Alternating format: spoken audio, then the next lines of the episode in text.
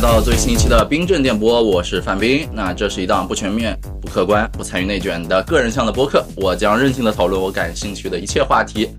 那今天这期节目上线的这周呢， 正好赶上二零二三年的上海书展。那作为一个喜欢逛书店和书展的人呢，我就决定呃做一期节目，咱们就聊聊书籍创作和作家生活相关的一些话题吧。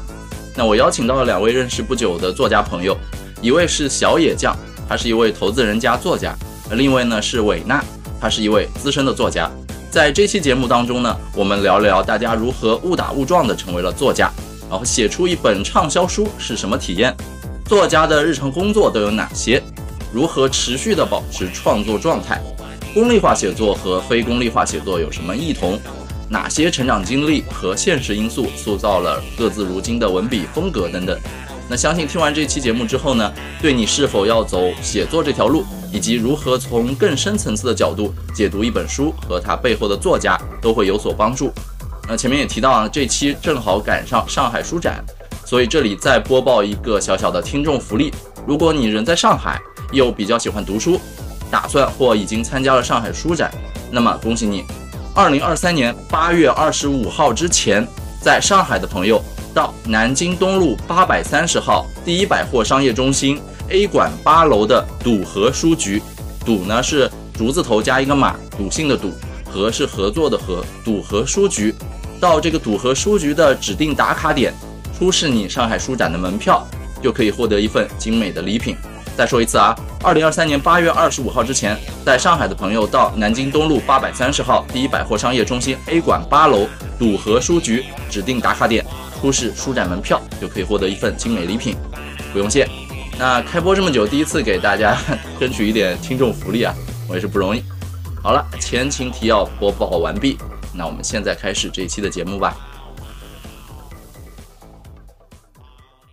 我请来了两位嘉宾，是两位女性作家啊。这个对不起，是两位作家，恰好又是女性。然后呢，因为马上赶上上海书展嘛，所以就是我们都写过书，然后围绕书都有一些情怀，以及有一些个人的想法。所以呢，就看看这期我们的三位能否碰撞出一些什么有意思的东西来。那下面先请两位嘉宾分别以三句话之内做一下自我介绍吧。维娜，你先来吧。 Hello，大家好，我是写作者韦娜，已经写作呃十多年了，写了很多书，现在是上海作家协会的会员。好啦，啊，好，你小野，我我我我怎么介绍我自 己呢？因为毕竟写书是我的兼职，对，我的主业不是写书。然后我在写书方面出版了自己的四本书，然后其中有一本是输出到那个台湾的版权。然后我觉得在这个场域下，面对两位大神，我就来负责搞笑。然后我觉得给自己重新一个定义，就是我是不畅销的畅销书作家 小野酱。你们都过奖了。那我先抛砖引玉，我先抛第一个问题，大家最感兴趣，就是各位两位写过书里面卖的最好的是什么书？它是什么题材？然后你们觉得为什么卖的好？归因一下。我我的书卖的就差不多销量，就是都不是很畅销，就一般，就是也但是也不是很差。我认为相对来说比较满意、比较趋于成熟的一个，就是最近的那本书叫《假装拥有这座城》。假装拥有这座城主要是起因于可能是因为我旅居过的城市比较多，所以我就一直很想把我对于每个城市的感觉写出来。然后就反正就这样吧，就那维娜啊老师呢？嗯呃，你卖应嗯该出过好好多本吧？就是你对有应该有八九本了，八九本啊。嗯、卖的最好应该是第一本，就是真的是幸运。呃，我一直觉得，呃，他们都叫我这个畅销书作家，其实我应该本质意义上属于滞销书作者，书都是靠送。然后第一本卖的特别好，就是真的是非常幸运，因为当当时我是在意林做呃演讲师，呃，二零一五年的时候又特别流行鸡汤，嗯，再加上人民日报，它又举行了很多比赛的活动，我一直在参加，也获了一个奖，所以那本书就被推到了三十多万册的这样一个印量。啊是呃多前后的间隔多久啊？印了多少批？三十万？是嗯一两年之内还是就那几个就月就？那就那两三年吧，就是两那三年啊对，就是因为感谢那本书。其实那本书写的，我到现在看，我不敢看，不忍 直视。 就呃，往下我的书卖的都不是很好，嗯，真的就是都是滞销书，都是靠送，然后自己写的也特别没有信心了。直到去年，然后二零二二年四月份上市了一本新书，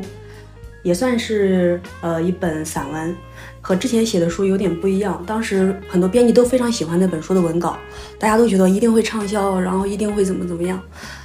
呃，但是去年没有取得很好的一个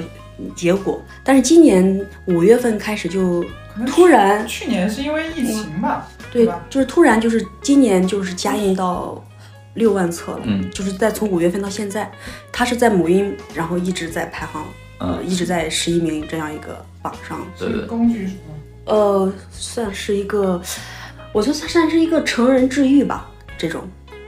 这个方村上向春，树，可能读我的书就淡淡的啊，轻轻轻松一些，就没有那么多要思考嗯到像你那个什么如何对吧？Why 什么 What 这两本来就两件事儿嘛，嗯就是我我我理解这件事儿更极端一点、更偏激一点，就是前两年的嗯那个卖卖情绪、卖焦虑写的特别好那嗯个那个叫叫啥，后来被和谐掉的，就是写致贱人、致 low 逼的那个哦，迷蒙，啊咪蒙。你看哦，这名字都已经想不起来了，对，嗯就是说明花无百日红嘛。这个咪蒙之前之前写写这类文字，其实也是在操弄情绪啊。这里要或者逼是一情下嘛，就是咪蒙老师会不会找你？啊，对，对不起，逼蒙老师， 我靠， 逼蒙老师之前还没事，他现在做的短视频做的还不错的，嗯真的啊对对，对就是。就就就这种操弄情绪，或者说击中大众的心理情感的这这件事儿，其实我一直不是很擅长，或者说我我以往的职业履历里不需要我做这件事儿。但是随着我年龄的增长，随着整个行情、整个大环境，嗯，随着整个市场趋势的变化之后，我发现就是大家现在越来嗯不越得不回归到个人感受，对吧？就是你你很难再追求像当年的那种赚很大钱，然后个人成就野心勃勃。现在大家回归个人感受之后呢，对自我的发现、追寻价值其实越来越越越体现。嗯所以我也在试图说，我能不能产出一些更感性一点。或者说从情感上嗯能够拨弄大众情绪，当嗯然拨弄不是一个好词儿。那我之前看了一句话，就是说以理性为武器，但是以感性为下手点嗯去。我我在想，就是我一个大直男但怎么我能我搞觉出得那样我觉得所有的嗯东西可能都有公式，我觉得其实公式相声？公式对啊，肯定是这也能公式？我觉得能公式啊，就是比如说你，你可能你，我觉得当然这是一个训练的结果，就他可能、我不知道，就是他可能跟那种什么老天赏饭吃那种天赋型的去写抒情的，可能我觉得会有一些差差异吧，就是他可能达不到那么高的高度，因为但是我觉得作为一个产品的东西来讲，我觉得它还是应该会有一个公式，然后会有一个东西，就是让你去达成或者让你训练到吧，因为你自己自身是一个直男嘛，你没有对办法去写那样的文字嘛。但你说你刻意训练，能不能有那样一个结果，我觉得是可以的。嗯，可以的，我。我就就如果咱们按产品思维的话，其实嗯一上来就是产品，或者我更说它是一个商品的话是，我会想就是这个为什么是一个我能做的生意？它为什么属于我？就是从先天的角度，我作为一个直男，嗯很可能我就是偏理性，嗯或者我我就无法像你们可能就是偏感性啊、抒发啊，很愿意自我表达。嗯我可能就从小到大就不是那样的人，我而且我还是小 I 人，就是更偏内向性格的嗯人。他还内向，我能能为爱装艺，但是私下里还还挺为宅爱的。装逼，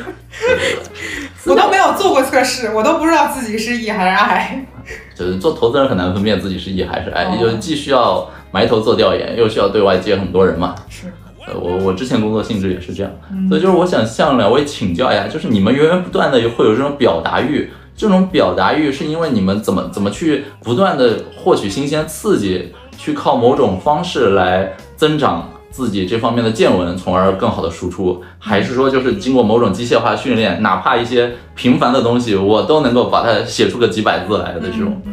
这怎么做到的呀？我我我我觉得可能我我不知道应该怎么讲，就是我的写作动机是非常的偶发性的，就是我小时候。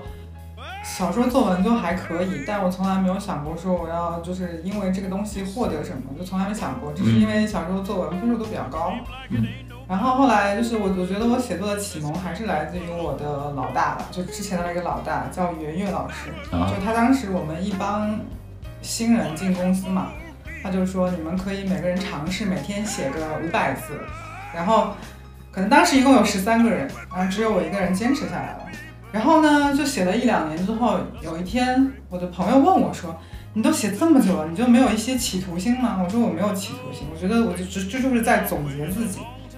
因为我嘴比较硬嘛，不太喜欢跟别人讲我的心事，所以就写作是一个很好的抒发的手段和方式。就会把我今天遇到不开心的事，我解构一下，而且为什么不开心，然后为这个事情应该怎么做会更好，就大概是这样一个导向的东西。后来就是有一天，就是我的朋友把我写的东西发给了一个编辑看，然后那个编辑就说，就说，哎，这个人要不要引荐一下，看看能不能出本书？所以我是一个很偶发的事件，就造成了我出第一本书。就是你你之前第一本书的内容就是自己写写公众号，表达一下自我。对对对，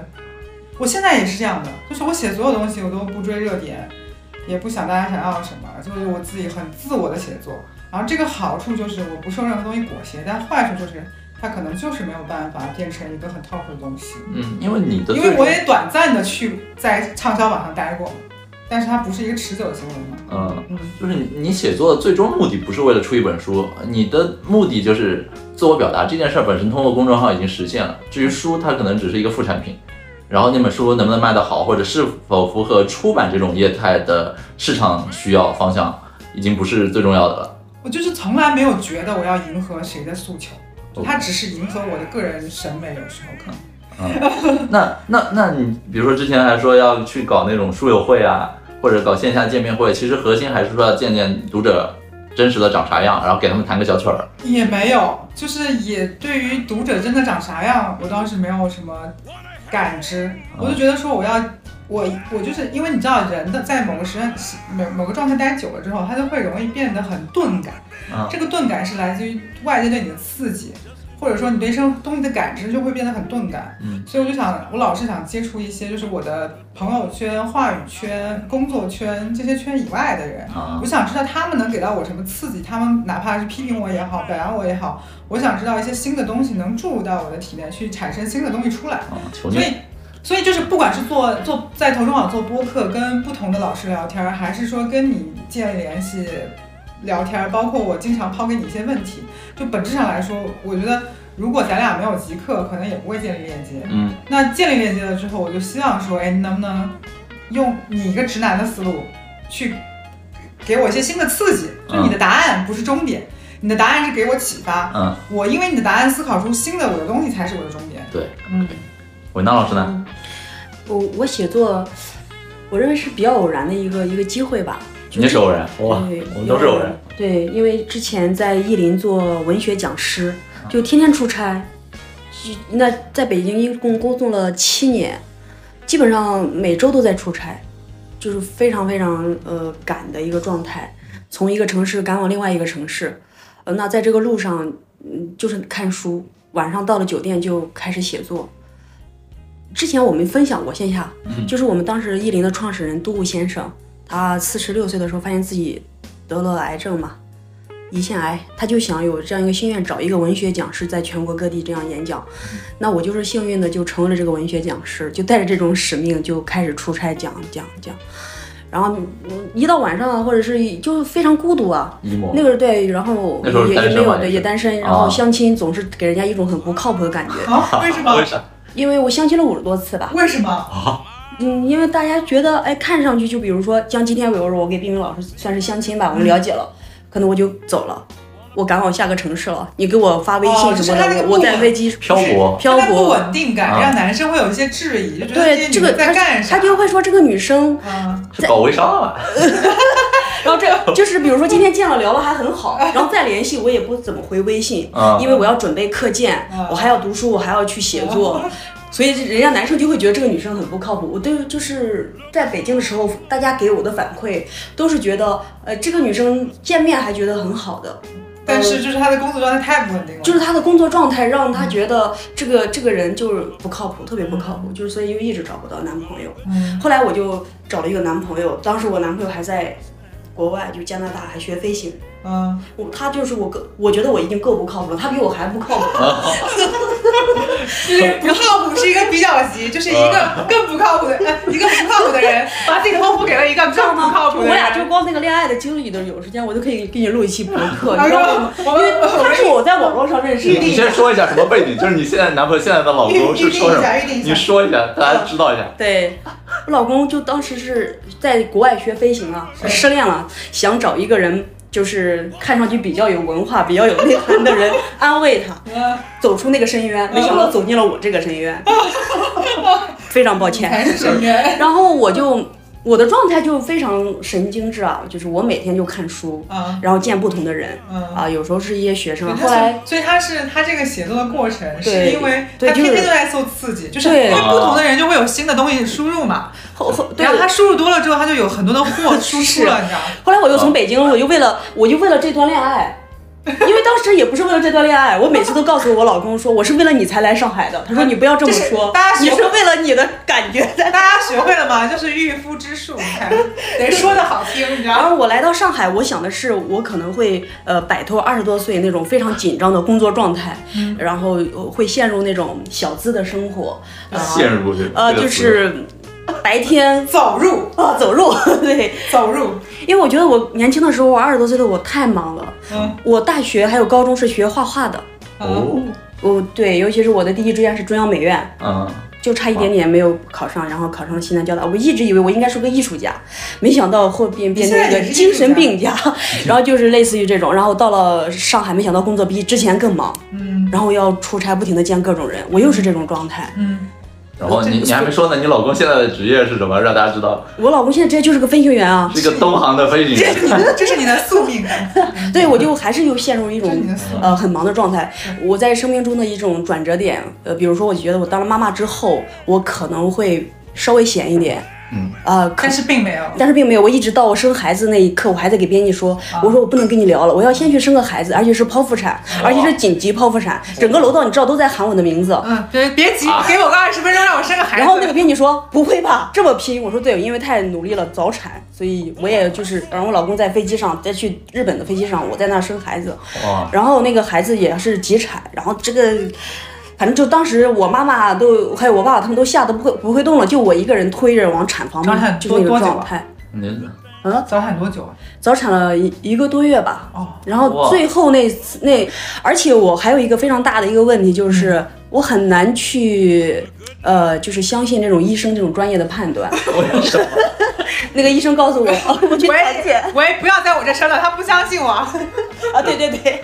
那个医生就是他最后告诉我说，呃，你不要写作了，嗯因为我拿着本子一直在写。你是在他说产房，对，他在说手术台上，下面在生，上面在写。 呃，对，然后他说、啊对你在，他说你不是，啊我就在写记录一些我的感受，因为我嗯平时就有一个本子会记录我的一些感觉。然后他说你在干嘛？我说我在写作。他说姑娘你要生了，我说不可能，我是到九月几号才是我的生孩子的时间。 他说不是这样的，生孩子可能会早一点，有的时候会晚一点。嗯哦，但是我就不相信他。后来告诉我先生，我先生说我相信你， 你都相信我，没想到我就是生了，生了，就是。嗯，所以我，我觉得就是写作，就是灵感就来源于我的生活吧，就是不靠谱的这种生活。嗯，对他的生活还是挺抓马的，就是各种经历的累加，我觉得，就比如我，我跟你讲哈，嗯，冰冰老师还有小野酱老师，我今天能来，我已经是非常非常好的了。虽然我迟到了一个小时， 因为我是我们朋友中间的最靠谱的一个，最不靠别人谱都的，大家都、哦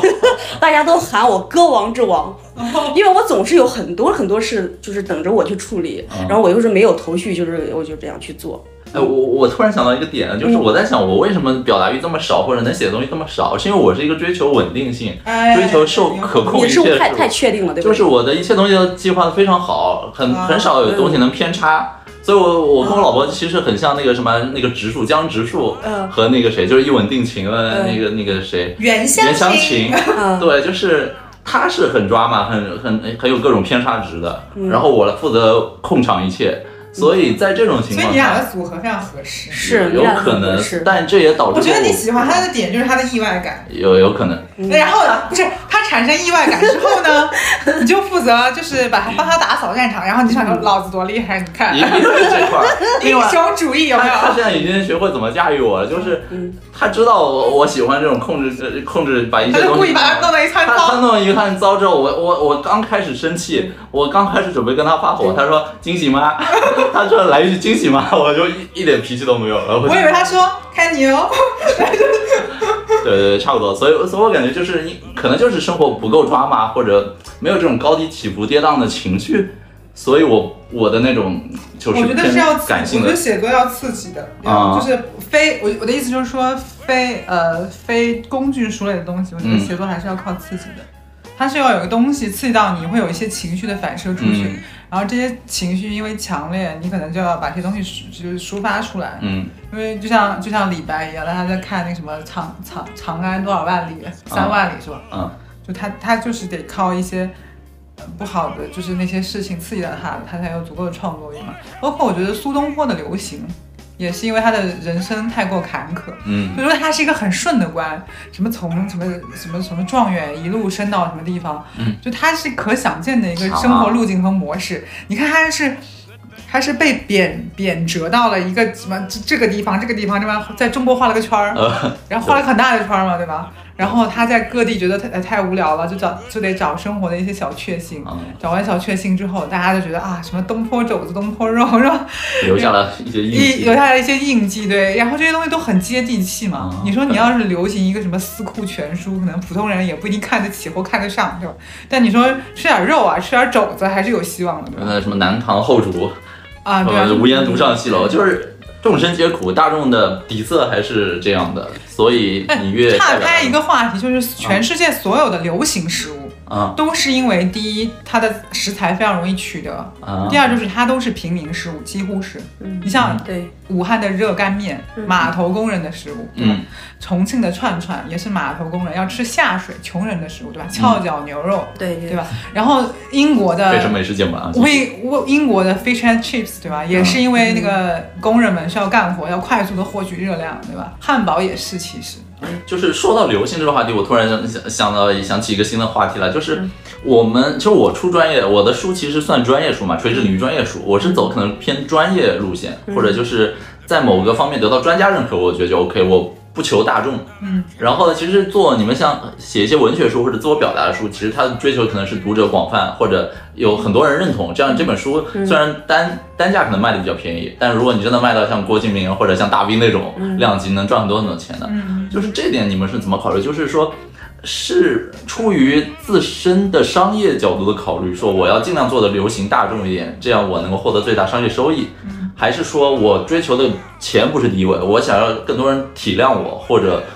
有共鸣，以及我们的线下能跟更多跟我一样的人产生这种共情对我作为一个弱者，我先说，就是啊我几乎是没有什么话语权的嘛。啊？就是我我出，因为我出前几本书都是编辑找我的，啊所以我那时候也懵懵懂懂嘛，因为我不是这个专业的，或者说我对这个东西不太了解，嗯所以大部分时候是被出版社的策划就是牵着鼻子走的嘛，嗯就是我自我意志是非常少的。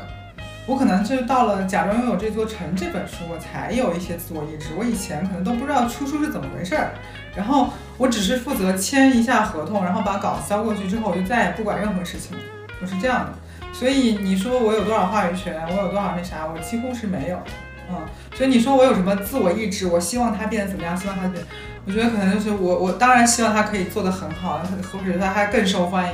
但是我觉得这他不受我控制，嗯嗯，而且我自己写作，因为它不是一个流行写作的方法或者方式，我写东西太自我表达了，所以它可能受众也会受或者受限这样，嗯。但反正你也无所谓了，你写出来就爽了。对，我就是写出来我就爽了。我的、嗯我的第一要素就是我要写出来，然后我就爽了。然后第二就是从某种时候，它会给了我另外的一层力量，是在我就是正式工作里面所需要的东西，比如比较能快速的获得信任感，或者比较能快速让别人知道我是谁。就这种东西，可能在我们那个工作的场域更为重要。这这我有个好奇，就是你写这种偏小，就是怎么说，年轻人小朋友看得懂的那种嗯情感体体察类的文章，嗯然后跟你场工作场域类的很多是，比如投创投圈、投资圈的很多大佬啊，或者金主爸爸这种，嗯，他们会因为你写那样的东西，然后更加认识你，甚至认同你嘛？我觉得他，比如说你建立一些陌生链接，就别人就会觉得说，哦，你还有像这样一重身份，我会觉得你很有意思，你跟别人的、哦跟跑到我这里来的人很不一样。多样性，对，然后就是情绪价值在这个世在这个社会变得异常重要。嗯就是即使是大佬们也有情绪价值的诉求，嗯哼，就是他会觉得说哦你写的有些东西，因为我里面不只有不只有情感的嘛，还有一些工作的东西，还会有对社会现象的一些洞察，嗯他会期待跟你聊一些东西，然后获得一些你的反馈，就是你的反馈，因为我的视角还是比较鞭辟的，我觉得有时候它不是一个常规套路，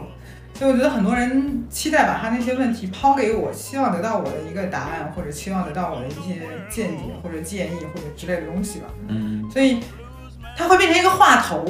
就比如说你啊，你还写书啊，你你写什么东西的？然后哎，这个很有意思，你要不要送我两本啊什么的？虽然我不喜欢让别人送让我送别人书，你知道，因为我没有太多的那个呃宣宣发用书，我的宣发用书可能也就二十本吧，我估计二二二十本左右，嗯我都要自己掏钱买嘛，所以我不太愿意，就不太喜欢就是送很多书这样啊。 ，OK。就我觉得你真的支持我，你就去买，因为我不是一个，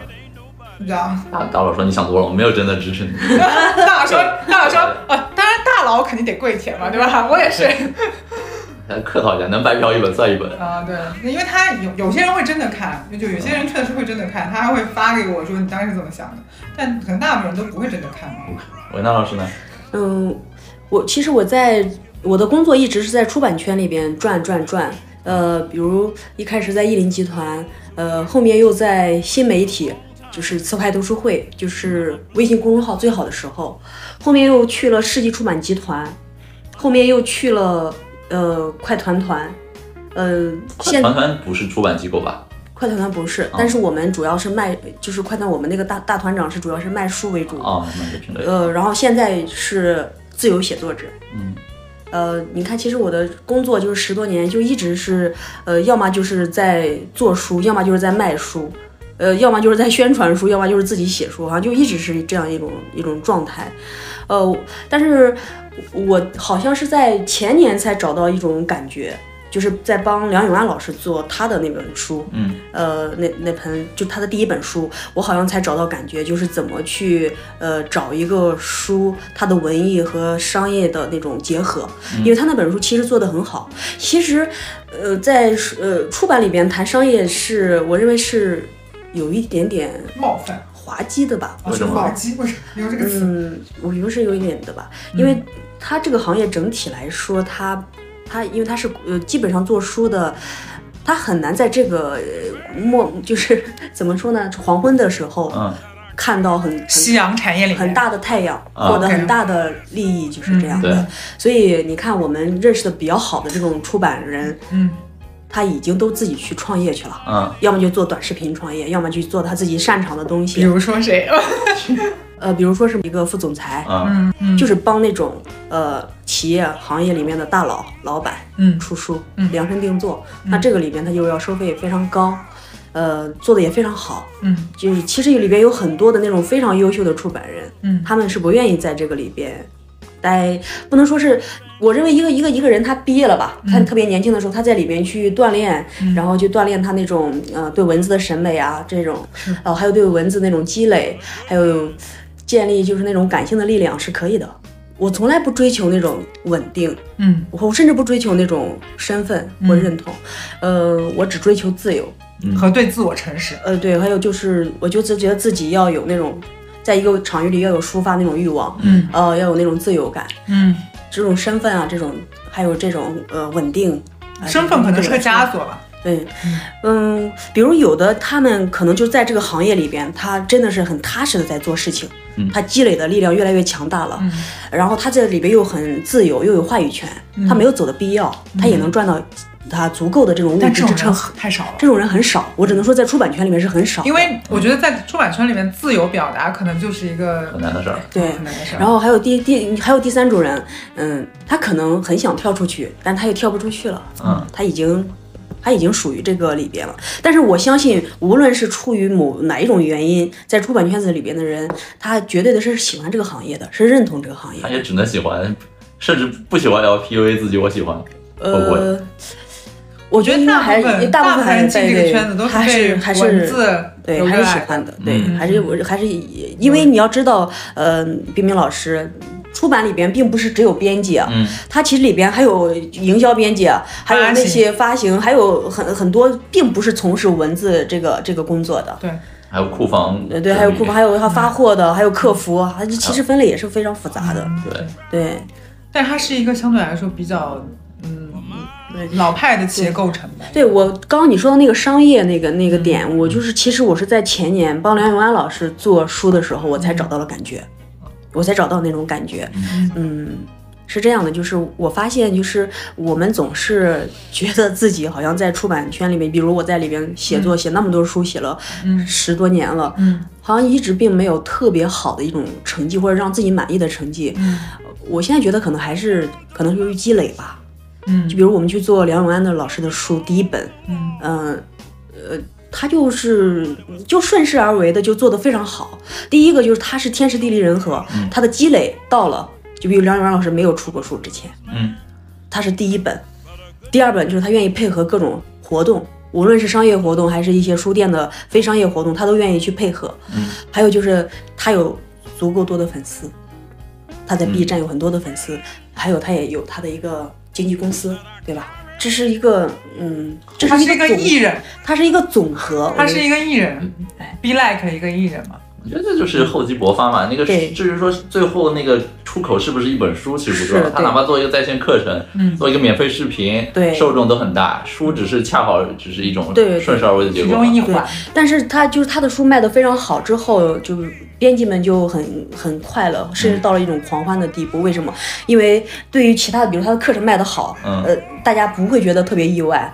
呃，但是他的书卖的也很好，这就让大家对于就是夕阳产业是一种振奋，对，就是大家注入会了觉新得。的这种哦，原来就是还有人真的在认真的对看书这件事情。我现在就是有有一个疑问，就是想知道那些把梁永安老师的书买回家的人，真的有在认真看吗？哎 absolutely 没有啊。 买书是一种慈善工作，好吗？ 看不看都得买两本买儿书回是一去，哎种面子工程，是一种小红书 行为，是一个装修行为。啊买呃装点一下我的书橱。朋友圈的涂料。对，朋友圈的宣发那个物那什么宣物发料题材啊物料，对。就是就真的吸收率有多高不太好说的。而且就是他可能有有一些人把它作为，比如说他去找廖元老师签字，他听了一个现场的演讲或者分享，他觉得好像在他就是激情买书，对，这这这种行为怎怎么讲呢？这种行为就是 be like 在他平淡的生活里面有有一丝的涟漪嘛对。嗯，就像其实他跟追网红店、哎我刚才买打这网个红比喻食物是差不多的行嗯为。对，就是你的生活太无聊了，我今天干点啥呢？我去排队买杯喜茶吧。然后我就朋友圈，你看我买了杯喜茶，你们排不到这个队，对吧？对。或者说你们都没有梁永安老师的签名书，我有，对吧？就是他有种嗯是啊社交货你币，你对，他是你刚让我想到，我我也想说网红这个点的例子，然后我想到更适合的就是又网红也跟书有关，就是鸟屋书店。鸟屋书店他不是说他不说我自己是一个营销编辑，他说是我是一个美好生活的提案家，嗯，对就，是在我书店里呈现的这个东西都是对你的提案，对，你要是去采纳它。是这么一来的话，他就是堂而皇之的去贩卖美好生活而，且鸟鸟屋书店的物品的单价太贵了。只能这样呀。嗯，真的就是我觉得所谓美好生活，就是少数少数人的生活，或者少数有钱人生活，或者少数中产的生活，对因为他必须要有一个足够的这种你的支撑幻想和想象。嗯，然后就是我跟你讲，所有的所有的消费啊，嗯就消费，它是存在一个就是一个自上而下的过程。嗯比如说什么英国的红茶啊，嗯为什么流行，就是因为它才开始就是什么茶马古道传到英国之后，那个绿茶发酵成红茶。然后那个英国贵族一喝，哎，这玩意儿没喝过，真好喝，对吧？然后觉得有点涩，加点奶，对吧？就变成了英英式下午茶。然后呢，才开始因为稀缺，只有那个贵族可以享用。后来他们就殖民地文化嘛，在那个嗯什么斯里兰卡种植园，对吧？让穷人也享受到，它就是有一个自上而下的过程。嗯对，出口转内销，对吧？啊对，就就一个逻辑，我觉得嗯这个玩意儿啊，就是鸟屋，你刚刚说鸟屋，我觉得是一个逻辑，就是它对，一脉相承。就是我我现在想想知道，就是这个头部作家是怎么定义的？嗯，因为在口写作，包括余华老师，我相信包括莫言老师，他也可能呃也不敢这样去定义自己是这样，就是已经到了你知道了，就是头部作者了这种。嗯，包括那比如说可能往下，呃，包括大兵老师呀，呃，包括卢思浩、李尚龙，这是在圈子里边相对，呃，相对比较活跃的一些写作者。我觉得莫言老师还不说自己是大师，那也说不过去。真正大师不会自己说自对他己。不会说，但是是就是说嗯人类、人们在一个社会里面，人们总是会达成一个共识嘛，对他是这个行业的意见领袖，或者是足够高的那种高山嘛，对吧？因为对，因为作者，因为我我认为现在的作者他的那种细分领域特别多，呃，比如说他可能在小说里边，他算是这种呃意见领袖，他算是一个一个一个一个榜样。比如说他在呃文学的呃一些读书方面的体验，那可能是梁永安老师，他算不算这样一个意见领袖？因为他一直在呃复旦大学教书教了四十多年，教文学，一直在这个行业里边嗯深入。呃，但事实上，嗯，我我现在有一个有有一个想法，就是我们现在这一代的，就是年轻的写作者，大家真的是很难达到一种非常好的一种写作的状态。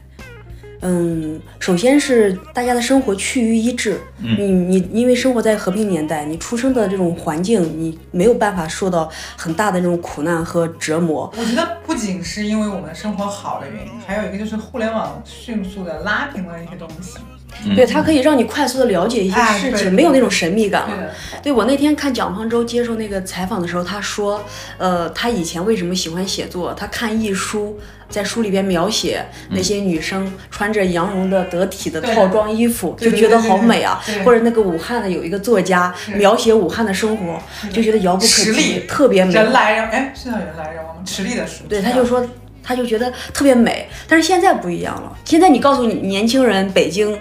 呃，就是七九八艺术中，他大大家都去过，没什小么红神书秘的感觉了没去过小红书也对能，看所到以。啊就是有很多的这种呃文化博主呀，或者有很多的这种微博呀，包括这些小红书，他已经带大家领略了那些呃作家可以写的方方面面。嗯然后作家又与大家又非常的贴近，所以就很难造成那种神秘感。嗯神秘感就是一种吸引力。我我可以这样理解吗？就是比如说随着新技术发展，像比如说像互联网或者像一些抖音平台这种，就是从空间上其实拉平了这种信息不对等，同时又因为大家都处在差不多同样的年代，嗯，然后从时间上大家就是情绪上也不会有太大的差异。差别，嗯，就不像以前可能是时时间历史的大的动乱啊，或者大的历史变革期间那种碰撞，不像比如说那个零零年千禧年之初的时候，你会发现有各种情绪的碰撞，包括香港刚回归的时候，有几几股文化冲撞在一起。加上大家对于新时代的这种期期盼愿景，那个时候大家就觉得是充满希望，然后有各种可能性。到了现在，就是多样性这件事儿本身在被时代语境的很多就是政治不正确、政政治正确与否因素在稀释，然后很多真话呢，你讲出来，你要么面临了一些牢狱之灾，嗯要么你面临舆论的攻击，到最后大家只能够去讲那些比较平温庸和但又温和的政治话题，比如说去哪儿吃好吃的，啊今天带点什么货呀，对，就是明天谁出了一本新书，嗯，就是能聊的东西本本身就少，而出版这个东西它本质还是在贩卖一种信息认知的不对等嘛，嗯，你能贩卖的东西少了，你不对等的这个 gap 变小了，对，导致你没有这个势能差，到最后可能大家都是差不多同样的水平，嗯，那文人相轻，文无第一，武无第二，你凭什么说你最强呢？你又不是文状元，嗯对，那是不是就是这也是导致出版行业或者内容行业整体现在比较难的一个或者内卷的因素？嗯，算是，我不知道，我感觉好我觉得像算是很多编辑在给我建议让我写什么东西的时候，更更倾向于写一种术的东西，就是具体怎么做的东西。嗯就特别，他会给我特别大的，就是一个很很小的一个框架，比如说什么如何整理自己的心情，或者说嗯如何怎么怎么样，如何怎么样，就是它是一个课实题，用然鸡后汤啊，对，它就是、嗯对是就是你一定要把它变成一个公式化的东西产出来，然后他觉得那个是最好卖的。但这是我本人，就是我可以干，但我不愿意干的事儿，嗯就是，但是我又不靠这个吃饭嘛，所以我相对来说比较松弛，我可以 say no 嘛，我可以拒绝他。我觉得这也是出版行业的一个问题吧，嗯就是出版行业首先它并不控制着下游交易流程，就是嗯它的很多渠道啊，它的很多营营销给它能铺货的那些地方，包括电商平台，这不是它能控制的下游交易，嗯而它又不掌握上游的生产资料，生产资料可能就是你们这种有触发云能写东西的人，嗯，然后导致说它是一个夹缝，就是它是一个微所笑以它产是业一的个中间。中介，对，就是一个 B 中 like 介一个中介嘛，B like 一个对中介嗯它，。它之所以还能够存活，就是因为中国的五百家出版社可能就是都是国企，它有这个资书质号，它有书号、版号这个东西。就是他有掌握了稀缺资源，就是对书号。对书号，对，嗯，但它本身其实是在整个的产业链是微笑曲线里面是比较比较下游、比较不占两头那个利润最你高的这地个方。你这个你这个节目出完之后，大家会不会就是老师们都 emo 了？我就这样，大家大家一起来做播客，大家一起来加入我们 MCN，就 就是 emo 了的。说点真话嘛，就是我我因为我是做增长的，我、我做增长另一面就是看哪些不增长，或者导致它陷入灾祸的一些瓶颈是啥，我会提前预判嘛。嗯，所以我有感觉，不光只是中国啦，可能全球出版行业都面临着很大的挑挑战嘛。嗯嗯，对，所以就是我但是我觉得国外好像看纸质书还挺多的，然后那种嗯周末的二手书的交易市场还是很活跃的。我觉得这里面也有一个价格因素在这儿，我不知道是不是啊？就是你你看国外那个一本美美美国的那种大部头，一本书五十美金，我们是五十人民币，嗯，嗯，对，对他们来说五十美金可能就跟五十人民币大差不差，但在我们看来就是可能差了个六七倍的这个差价。嗯对他们来说，信息相对来说是比较廉价、比较便宜的。嗯，对咱们来说呢，就是优质信息其实很贵，劣质信息很便宜啊，而知识付费割韭菜，九块九毛九的课很多。真正那种被验证过优质信息，一方面是大众很难去筛选识别，因为被劣币只只浸润了双眼太多了。嗯，然后另一块就是优质信息，还是要通过个人主观努力，嗯在现实生活中、现实社会中实践，去改造物质世界。嗯但是很多客观条件导致大家现在都比较相对躺平啊，或者不想努力、不想奋斗我了。觉得我还是因为我的我自己的视角，还是因为跟你俩写的书可能不是很一样。嗯就我的书是可买可不买的，啊，那我就你就不的买你，你的你书，送我吧。就你的书就是你都这么说 了，送嗯不是两我本的意思，就是说，从从一个情绪的产出物来说，嗯就是我的书是可买可不买，但你们更接近于工具嘛，嗯所以就是买你们，就是如果说，因为现代人的思维就是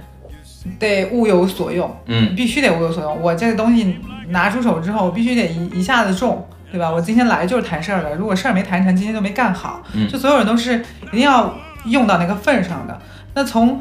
用的角度来说，我的书一定是最没用的嘛。但是从我我个人小时候受到教育来说，就是我觉得，呃，塑造成我今天长成这样子，就是因为我有太多的无用之用嘛，嗯就是才会导致我有什么乱七八糟的东西，然后别人会觉得说，哎，你是一个可能不太一样的人，我愿意跟你聊天儿。嗯，但是可能整个社会就是所有东西都必须得有用，对，所以可能这就是我的我的我的瓶颈或者我的问题这样。嗯之前就是消费升级那一波啊，或者说大家手头还比较宽裕的时候，其实对于追求所谓无用或者性价比，大家看得比较轻。那嗯，现在呢，就是大家觉得，哎呀，我对于成本的追求啊，嗯，对于极致效率的追求会越来越强嘛？是。对，我觉得可能就是，呃，因为我听过一个编辑跟我讲过一件事，他说他们他们像他们这种什么二二二二线、三线甚至四线的这种出版社，嗯他可能就是以卖书号为主的。嗯然后他的书，他他卖的最好的书号就是卖给那种网络文学，就是网络文学变变成纸质版，然后嗯那些什么县城里面的人特别喜欢对看，然后可能在租书的时候就特别租的特别好。嗯比如说就是什么我什么我什么后宫传奇啊，什么霸道总裁爱上我呀，嗯什么什么我是什么如何什么如何御夫之术啊，就是这种这种这种东西，就是他们现成卖得特别好，他可能只靠这个书号卖给这些网络文学，他可能一年赚的这个这个这个钱可以 cover 掉他所有那些正严肃出版物，嗯他他是这么跟我说的。我你你们两位怎么看待网络文学？就是会觉得这个东西不上台面或者怎么样？不会不会，你怎我么说看？任任何一种文学表达都有它的那种要都有它的自由，要尊重他们。嗯呃，因为写作本来就是一个很自我、很私密化的一种行为，嗯就每个人他都有自己不同的一个情绪。呃，文学它的，呃，它特别好的一点在于尊重它的多样性。我认为，就是网络文网络文学作家都很努力的，就是嗯要写好网络文学作家也是不容易的。有的我认识一些写作者、创作者。呃，他们真的非常厉害，然后有很多的粉丝，然后每天日更日更六千，还有一万字哦，但他们水的也很厉害，好吗？ 但是他们他们的书一上市就立刻。就是一下能卖到个，就嗯他们私域的流量也很也很庞大，就啊比如他们有粉丝什多么嗯有一些什么呃呃 QQ 群或微信群吧，就只要他的书一上市，立马预定的人就很多，其实他们很受编辑喜欢的。这种是小野这样一上来说的那种，就是比起喜欢这个内容，我更喜欢你这个人，你这个人设。我觉得不是，我觉得那种文学更多的是有个人的精神依托在里面，嗯就是我是一个底层人民。嗯什么因为凡人修仙对啊，因为你像你像你想那些都看这些人的都是什么人嘛，啊，就是你看这些人的受众可能外卖小哥非常多。我这然么讲，后，我这么讲好像不太正确，但嗯真的呃就你说的是事实，没有没有外卖小哥非常多，理发店的人非常嗯多，然后那些做什么销售的呃做中呃做销介做中中介也非常多，嗯就这类人比较多。然后他可能觉得我就是一个出身很平凡的人，嗯，那我要我那我的无聊的生活、平庸的生活如何安放呢？那这你所以你看那些小说，大部分的东西都是什么女的就是一个很平民平庸的人，然后就一路什么阿哥、什么王爷嗯啊都喜欢我，男的就是雄竞嗯，对，男男的就是男的就是什么，我我我我我开始的时候非常差，然后反大正家就都这样看不上我，对，嗯然后我一路过关斩将，对然后达到了人生巅峰。以前对我坏的人都都受到了惩罚，就他嗯是是有很强的代入感的对吧。，他是寄予了他生活中无法完成的一些嗯东西在里面的。对，其实我觉得就是之前有句话叫“一代人有一代人的金庸”嘛。啊呃金庸那个时代，可能在香港卫报还是在什么什么报上就连载，就本质上就是一个凡人打怪练级，然后各种巧遇，就掉了一个洞里面，然后得了一本武。哦而且那个我我之前在香港书展的时候，哇，金庸的那个艺就是也不叫艺名吧，就是他笔名，他大概有什么几百个笔名，啊，然后早先的笔名就是就是让我觉得特别。怎么讲？哎，大师对不中起二，特别娘娘的， 有一些笔名真的特别，就是很中性的感觉，就是说明藏得好啊，就是对。然后他，哎，金庸出的最早的一本书，甚至不是武侠小说。我哦，那天才知道，金庸出的第一本书类似于我们的什么，呃，升学笔记，就是说你啥你就是你如何就是通过什么小学考初中升到好学校的那种也是实用性质的教科书的东西。哇然后，然后我为什么我因为他那个题目我给忘了，但是我我为什么知道那是一个类似于那种呃教辅书籍呢？因为它里面。陈列的问题是中国的奥数问题，比如说鸡鸡兔同笼， 这是他做主编还是他自己写？他自己写的，他编所以撰他的。左左右脑都很发达呀。对对对，然后我我那天看，我说我说金庸的名字就是金庸大概有两百多个艺名，然后他最早的那本书就卖的最好的，好像就是那个什么教辅书类，因为你嗯书名你还记得吗？我忘了，我可以回头发你在我手机对，里这样我就知道这是飞雪连天，什么接什么射白鹿，前因为面因接为一个什因么为字儿。因为在那个香小学奥数就小飞雪连香港嗯那个香港那个，他们不是有人研究经学嘛，就是专门研究金庸的，还有金金庸的就生生平都研究一遍，嗯然后很多这种奇奇怪怪的知识，我都是在香港书展嗯知道的，我以前根本就不知道这些东西，我觉得太好笑。说，然后他说举例，我如何知道它是一个教辅书籍？因为他在分析鸡兔同笼的问题，哦我觉得好好笑。对，我们现在觉得很多书就是凡人修仙啊或者是什么霸霸道总裁之类的，嗯可能到我们下一代，大家就是理所应当的觉得这就是当年的金庸，或者我们现在看《圣斗士》《海贼王》，对未来人觉得这这很正常、稀松平常，或我者就我是我觉当代得文我化。刚刚才说那个，就就是嗯你刚刚说这个什么这种，哎，叫什么文学来着？网络文学。网络对文学，就我当我当时想的是，因为我小时候看过那个清朝的小说，叫嗯《官官场陷陷阱记记哦》，官那场陷一那一摞的，还不止它，不止啊它那个《官场陷阱记》，我记得有一摞就是野史，对，那个野史里面就经常说这个男的今天去了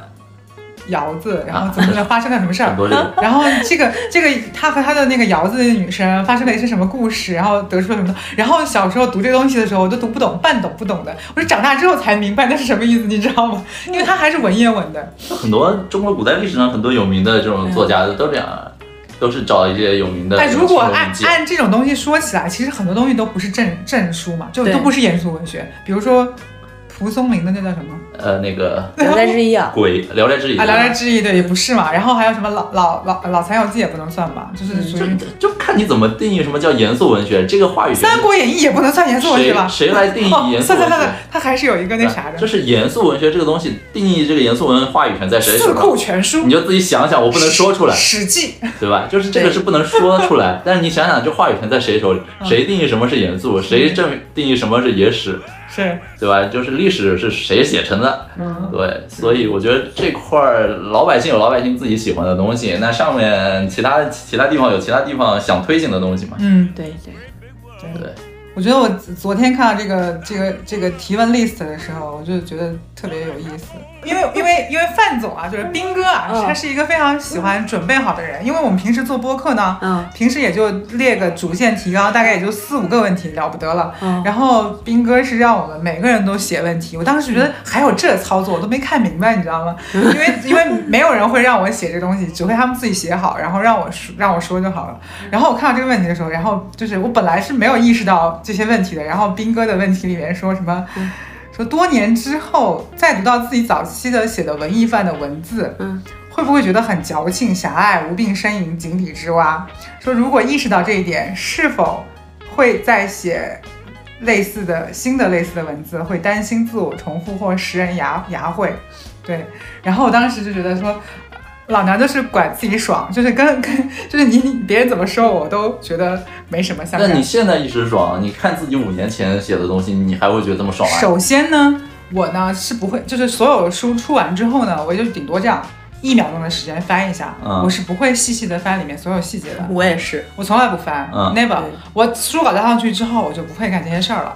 而且别人如果到我面前说说小野酱，我看过你的书，我觉得什么什么写的好好啊，我就会尴尬，脚趾抓地，就是可以抠出一个什么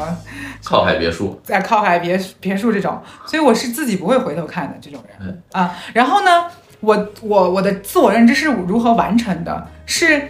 有一些人会在后台也好，或者会朋友圈发朋友圈也好，或者发发给我也好，那他会说哦，你的呃某本书的某个东西写的还挺对我胃口的，或者写的还不错。也会有一些人写非常长的这种，呃，这种读书笔记给到我，就让我让我就送到我面前吧。所以我的很多感知是从这里得到的。就是如果说，因为也有一些年纪比我长的人读过我的书，他的。他的他的他给出的反馈不是说觉得我很幼稚或者无病呻吟或者什么，那我想大概率我还没有那么的写的那么的肤浅，因为很多东西都是因为我痛过写出来的，而不是我为了就是爽一下抒发出来的。就是我是因为遇到了生活中很多的困难，或者无法解构的问题，就是无法当下解决的问题写出来的很多东西。嗯所以它还没有那么的，我觉得应该没有那么的肤浅，可能我我觉得是不是有两种写作套路？一种就是找到解决方案的，你就直接抛解决方案， 那你可以卖这个解决方案，像我一样，没找到解决方案，把这个情绪一抛，然后追求卖情绪追求大众认同，卖情绪，这样一体两面都可以做生意。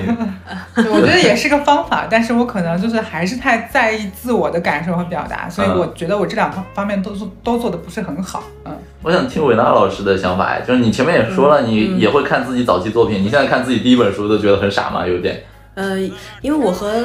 呃小野江老师不太一样，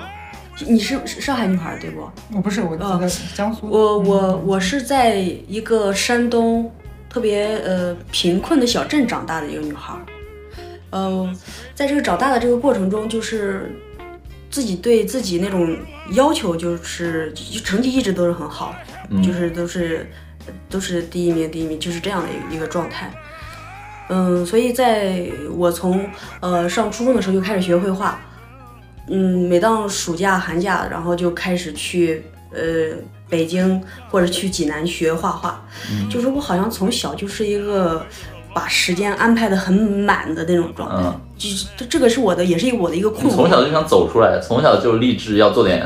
不对一。样的，或者走出原来那个圈子。对，但是我爸爸虽然在那个小镇上，就在工商所上班，但是并不是那种经济特别好，就是啊你家里边能出一个艺术家，或者是因为我那个时候学费很贵，对我们来讲，尤其是中央去中央美院学画画，对我来说其实是很重的一个一个开支。我爸爸情愿借钱，也要让我去学画画。嗯哇，那很伟大呀！你是，啊就是，呃，我我我，其其实我身上我就觉得一种有一种那种小镇青年那种身上那种那使种命感，呃，那种就是沉重感，也不沉是重感啊，就是你你我你我会觉得我背负了好多东西，比如有父母那种期待，是然后还有那种对金钱那种渴望，对一个女孩儿然后立志要在北北上广扎根的那种那种期待，然后嗯总、总之吧，就代表那一一些人吧。嗯所以在这个过程中，呃，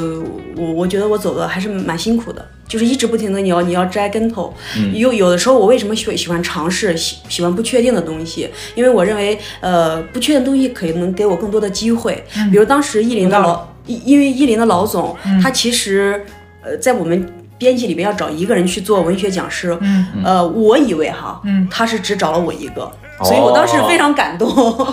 但事实他后来编主编告诉我，他让别人去，别人都拒绝 了，然后觉得女孩子太辛苦了。广撒网就钓到你这，但是他到我这儿，我就会觉得，哦，他很嗯很欣赏珍惜，他很，我很珍惜这个机会，对，他很珍惜这个机会，然后我就觉得这个机会我去了之后，得抓住会给我更多的这种可能性，对，我就要去。非常好，我包括就比如我和我老公那个时候谈恋爱的时候也是这种状态，嗯呃老师们就是。他在呃上海，我在北京。其实我那个时候已经是呃工作各个方面都很稳定了，朋友还有我的一些呃已经非常舒服了在北京。但是我就觉得我到了上海，我要了为了这段爱情，我就会有一些可能性，我就为了这这点可能性，我就要勇敢的往上去走。嗯但是我把这个故事分享给一些小镇女孩，像我一样的那种背景，嗯嗯，呃，他他们们的就反馈是他们的反馈是觉得我也想去像你那么做，但我没有这个勇气。哦明白但是我要分享给一个城都市里就是富裕、嗯富富家啊哦女长大的这种，呃，告诉他们的时候，他说你好 傻，啊他觉得你很傻，这个事情他觉得很疯我狂，他不做觉不出得来。，我不觉得，他他们他觉得我做我不出觉得他来。傻，呃，我我一开始不理解的时候，后来我去读那个《你当像鸟飞往你的山》对啊 K 店那本书，嗯我觉得是就很像嘛，就是是我们男生其实很难去身体力行，特别我我嗯我算我算江苏南通，也不算小县城，嗯就是一些二线或者三线城市嘛，就是我们一个二三线城市的男生，而嗯且我还是江浙沪嘛，偏经济发达的地方，不太能够体会其他一些地方的一些女性。遭遇的这种困境，嗯我是看了那本书之后，然后加上这两年这个女性的这种启蒙是啊运动做的还不错，对对， 嗯，对我觉得对他，我觉得他他说那个感觉我特别能，就怎么讲，我应该是嗯，就是我觉得他就是他的尝试是对的，凤而且凰女飞出来了，不不 不不是，我觉得就是他他抓住这个可能性，我觉得可能呃怎么讲呢，就是你你思考一个问题，永远都有两种两种方式嘛。嗯比如他的呃 A 方式就是大部分人会觉得说你这个行为很傻，因嗯为你的赌的那个概率不一定是百分之百嘛，对它有可能是零嘛，有可能是零 Everything or 的 nothing，是对啊，然后但是你从另外一个角度来说，说比如说他在呃北京已经深耕了很多年，他有他的一个朋友圈，嗯但是他如果去到一个新的土壤，我我我我会觉得说，他如果还深耕在这个领域，他更像是我以北京和上海的那个半径来画一个更大的他的人生的圆。嗯，而而他以前可能只是在北京画一个北京周边的一个圆，对，所以我觉得他的这个，我觉得还是要更广阔的看待世界和自己，而不是要更狭窄。我觉得伟娜老师呃就是因为以往的这些经历嘛，嗯让你觉得就是有一个机会在你面前，你抓住它，然后破圈或者突围，嗯或者走出原来那个小圈子的嗯概率是更大，或者说叫期望值更大，而不是像我们可能先天可能这个掌握了一些东西，卵卵巢卵巢彩票抽的比较好或者还不错的人呢，嗯就是他的机会多，诱惑多，但是一招不慎，可能他的机会成本会更大，嗯，导致说他可能就对对对，就我觉得这个说的挺对的，嗯就是我从一个小镇青小镇女青年吧，嗯就走出来，然后我记得非常清楚，呃，当时放弃保研的机会去考北京电影学院文学系，嗯所有人都觉得我疯了， 因为那时候也没有没有钱呀、嗯确实很困境，嗯就住在北京电影学院文学系那边那个地下室，嗯，嗯，我我好像对钱没有特别大的概念，虽然我没有特别成长环境中没有特别多的钱，嗯但是我对钱钱没有那么呃，就是那种掌控欲，或者我很想拥有明白它。嗯嗯包括我去从事的这个写作，它其实也并不是说一个嗯跟钱发家致富，或者是完全让沾你边儿呃让你一下子就有那种财富的那种、那种行业。其实，呃嗯，在这个里边，其实我你看我已经工作十五年了，也大学毕业十五年了，冰冰老师，其实我有好多机会，嗯因为我在出差，不停的去采访很多都是成功人士，有一些学者、作家，包括一些明星、嗯演员。这个过程中，很多人他呃其实是有很多机会给你，嗯，也有很多的诱惑的。对，但是因为你是从那种特别贫困的那种地方走出来，你好像就有了一种根，你好像就吃过很多苦，吃过很多亏，你好像就是那种选择能力就会强一些。嗯，所以再去看以前的书，这个过程中，我认为自己是在一点一点的成长，一点一点变化，有很大的变化。嗯比如我最开始我记忆特别深刻，我在初中去中央美院学习画画，呃，他是中央美院那个老师，他说哪嗯个学生是刚来的，你站出来，我要给你单独补课，我都不敢站起来。到现在我去那几千人这个地方去演讲，嗯我这真的是，我觉得这个过程它给了我很大的变化。一是写书，它不断的给我一些自信，让我去探索我自己。呃，比如我一开始大家都叫我鸡汤女王，因为我写书确实，你听书名什么“世界不曾亏欠每一个努力的人”，现在看起来就有一个很很很好 我笑想。说，如果谁站在我面前说我是鸡汤女王，老子扇死 他！我跟你讲，就是。嗯呃真的，我在刚刚开始在北京的时候，尤其是在我在北京， 嗯大家都说，哎，伟娜又要出鸡汤，求你不要再出 了，你再出鸡汤，我跟你讲，我又把你烧了，怎么怎么 样，类似这样的话我都听过，很很很，就是别人觉得跟你开玩笑很熟，但是我呢，就是表面会还放是心，会进心里去。对表面也会很开心，但是内心里面就像插了一把刀，哦因为因为我最近也在创作小说，嗯，然后签的也是其他湖小南说啊文艺， 所以所以在这个过程中，哎，我后来我又写了那种写出来的小说也是一股子鸡 汤味儿，上面上面还有油。对对，真的是这样，哦真的开玩是笑真的开玩是笑嗯对，就是。但是后来就是，我就我就会发现，我就把我的书都摆在我面前，就这嗯样去看，然后再结合我的一个经历，我就在，我还挺感慨的。我有时候觉得非常感慨，嗯，因为你从一无所有到现在，嗯你你在一个城市扎根了，是你在这个城市，呃，获得一种自由，无论是思想，无论是物质，嗯，其实你还是在，就是你在飞往你的一个山的一个过程。嗯，我我认为文字里我究竟写了什么，我自己其实并不知，我并不记得了。嗯呃，我对，我并不记得了我我上月底在上个月月底在上海香港三联办了一场签售会，他说你还记得你第几章写的啥吗？我说啥呀？对我并不记得了，但是有一种就是来自于这种对自我的这种沉淀呀、还有对自我的剖析、对自我的肯定、自我的鼓励、自我的自信，嗯这些东西可能是一直往上拖着我，拖着我，我觉得是这样的。这个这情个绪化的状态东西，你当时写也是情绪化、激情的写了一下，这个情绪可能过了嗯很快，很快情对绪就上头了，来得快去得快，但是你最终沉淀出来的东西，它在你人生道路上引渡了你一段儿，然后这么多年看起来，虽然觉得当年文笔或者认知都很稚嫩，嗯，但是它像一艘船把你渡到了彼岸。那你十年前、八年前的文字，可能还能渡比你小十十岁、八岁的那些，嗯可能跟你有差不多困境的女生，嗯，她们还是有意义的嘛。嗯，对，对，呃，其其实而且，嗯、我在那个我的一些后台，嗯包括微博、微信公众号后台，我基本上。每隔一每隔一两天吧，我都会收到一些留言信息，他们说读到你的书，需要他有什么问题，需要我解答。从我开始写作到现在，十多年前，我十多年了，我一直在非常呃热心的在做这件事情。嗯，就是帮他们去回答一些啊问题。我从来没有开过一些我课呀什么的，就是帮他们，呃，就是包括呃，大家就是现在一些写作者不是爱开一些什么情感课呀什嗯么的，我没有做过这件事情，我都是帮他们在这样去嗯做这件事情。我好，我我好像觉得我有义务，嗯，因为我就是从那个非常困境的那种环境里面走出来走出来的，嗯的啊所以我我因为好像有这种淋过雨，所以要帮别人 打伞。啊，有有这种感觉吧，就有这种感哦觉，哦我是对。因为看过别人淋雨，我就要给别人卖 伞。对，他是他的书是这种套路和风格的。嗯对，我是觉得说，因为我是写就是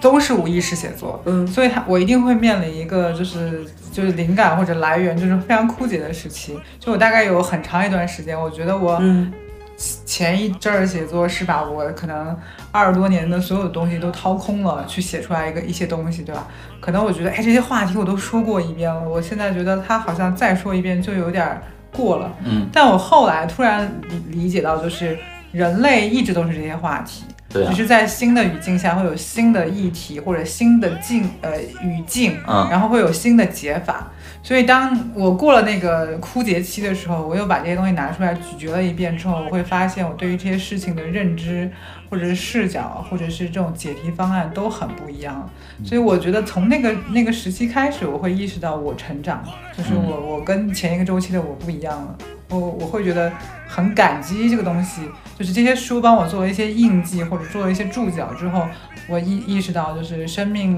的很多事情是可以被反刍很多次的，嗯然后你总是能从中获得不同的力量，啊、这些力量可以可以让你走得更远，我觉得。我发现就是随着我年龄的增长，我去看了很多很老、很经典的书，包括现在还在看《金刚经》什么，就是这几年不断冲击我，让我醍醐灌顶了很多新认知观点。最后你会发现，就是可能几百甚至几千年前，什么古人苏格拉底啊什么那些都已经写过了，嗯什么《沉思录》里面都有。是的，所以在这种情况下，我其实不爱输出，也不爱去读当代人写的新的，不管是无病呻吟还是嗯有话而而论的这些东西，我都不太愿意去读。嗯，因为我发现经典的也都写完了，当代人再结合自己的故事去写一遍，无非就是在可能在举诗人雅会，甚至你可以理解成就是，呃，这个陈思路的当代版或者叫樊登读书版，就是对就是让你能看懂的版本。嗯，对，所以我不知道你们是怎么理解的，就是你们还会在乎说自己在讲老生常谈的道理，但同时写出结合自己的故事、嗯这件事儿本身是一件有意义的事儿吗？如果觉得这是有意义的，这又跟你们之前说的不太希望被当成是鸡汤作家这件事儿是是抵触的吗？你内心中会有这种天人交战吗？哇、这么深刻，有点太过深刻了，对于我来讲这个问题，我觉得就是我哦啊我我我这个问题我自己肯定已经就是思考过或反刍过了，就是比如说我们看女性写作者有那么多，对吧？从最早的比如说简奥斯汀，对吧？嗯然后到后面一点的谁写一一间自己房间的那个人是谁啊？伍尔夫，伍尔夫对嗯，然后伍尔夫到后面更更更现代一些的，可能就是比如说，呃，去年很火的萨利努尼嗯和最去去年更火的，比如说诺贝尔的安尼尔诺，嗯嗯她们都是女性作家，都是欧洲的女性作家。嗯，上野千鹤子，上野千鹤子，嗯上野千鹤子可能不能，呃，有有点儿不太呃不太对这对，一类不太啊不是一个嗯风格，对嗯，大家可以把它放在里面，就是。你会发现，这些女性一直在阐述一些同样的议题，比如说她关于她对于生命的阐述，对吧？嗯对于她呃女性地位的这种这种这种这种解读，对吧？嗯。那包括对她就是什么就是不能上学这些事情，或者是能上学这些事情，很多事情就是同样的议题的解读，在不同的历史时期，它一定会有新的东西出来。就当你把它放在一个足够长的时间轴上去看，它一定会有新的东西出来。比如说，奥斯汀虽然是在当时很进步，对吧？嗯，但是你会发现它依然有它的时代局限性。对，它的时代局限性就是，我可能还是期待说，我应该最后生活依附于一个男性，对对呃对嗯对吧？那个我组成一个家庭，然后做这些呃做这些手工活或者做家务活这样。可能到伍尔夫开始说啊，他写了一个讽刺的东西，说他去牛剑大学上学，对吧？嗯但是女性是不被允许进入的、嗯啊。同样一块草坪，男性就是可以走入，但女性就是被禁止掉的，对吧？啊，他他也在探讨他的这个议题，他觉得一个女性就应该有一个自己独立写作的房间，因为她写作的时候会不时的被打断，对吧？嗯另外，他就觉得说，在当时的环境下，一个女性要有五百磅，对吧？一年的500收英入镑，五百英镑一年的收入嘛，对吧？那那你才能保证你的东西，对吧？我觉得就其实议题都是一样的，就是工作、生活、两性关系、亲密关系与父母的关系，就是这些东西是一样的。但是你在不同时代，你把它放在足够长的时间走上去看的话，它一定有不同的议题，嗯，有不同的东西产产生出来啊。所以这就是我的，然后包括上野千鹤子说，上野千鹤子在和在和那个女生叫什么良子来着，忘记了那个那个女生的对广谈末凉子，哦不是广播良子，广播良子是一个、那明个啥明明星，也对是一个明星，就是那个叫什么良子来着不，重要。就是嗯对嗯对，跟那个女性的对谈中，她那个女性跟她说，她在三十八、四十岁的时候，他们俩是一个对谈的合集嘛，对吧？嗯然后呃，她说我依然会处于某种挣扎中，比如嗯说生育的挣扎啊，比如说对男性凝视的挣扎。那上海千鹤子她就觉得说，我已经快八十岁了，我对这些东西毫无挣扎，我已经是个过来人了。所以当上海千鹤子跟北大三个女生在一起交谈的时候，讲到亲密关系、讲到男女关系的时候，呃，全网都开始群嘲那三个北大女生，对吧？然后觉得说，你作为一个北大的女生，你怎么还能说出这样的政治不正确的话，对吧？嗯那我觉得，就是我我觉得就是谈论的议题都是一样，但谁说就导致了结果不一样。那那个跟他对谈的那个日本女女女性和这个北大的三位女生，可能处境是一样，她们都是在三十多岁、四十岁左右，嗯她们还处于被男性凝视的一个主流阶段。铃她木们良本，不是铃铃本良良美，铃木良子，铃木良子，铃木良美良美，啊，铃铃啊，铃木良美是吧对？啊，铃木良美。嗯好，忘了，也主要是嗯日本名字很难记，就是它会一定会产生不同的东西。那呃，那就整个可能这在东亚嗯领域内，我们都需要，我们需要一个这样的呃女性主义的政政治正确的就是精有神感嗯对，精神领袖产生，或者说一个教科书的产生，嗯嗯对那就是上野千鹤子就必然的被选择了，因为她未婚未育，对吧？然后她活到了八十岁，年轻时候很酷，嗯没有人比她更适合了。对对，就是无论在这个时候，无论中国产生什么样的人说上野千鹤子的这段话，不管是对于两性关系的呃评论，还是对这个社会关系的评论，还是对什么关系婚姻关系的评论，或者说在上野千鹤子的很多书里面，对于男性。提出了很多狂暴的言论，嗯啊，非常狂暴，读出来就非常难受，可能就有些男生会很不舒服。但只有他说才是没有问题的，就其他说都是有问题的，可嗯能。那比如说中国有戴锦华老师，其实戴锦华老师跟她的处境太过相似了，对对对也是戴未锦华婚也越是育，也是一个是独立女性，然后取得了很高的地位，因为戴锦华老师是北大的一个老师嘛。嗯，所以你你纵观整个就是每一个阶段有标签性的这样的写作，女性写作者其实议题都是很像的。嗯啊、但是就会有不同的质感、不同的切面、不同的解决方式、不同的社会的这种舆论的东西反产生，嗯，嗯，就是你之前的工作就是相对比较，呃，你认为自己是一个功利化的一个写作的一个作者嘛，或者是一个功利化的一个呃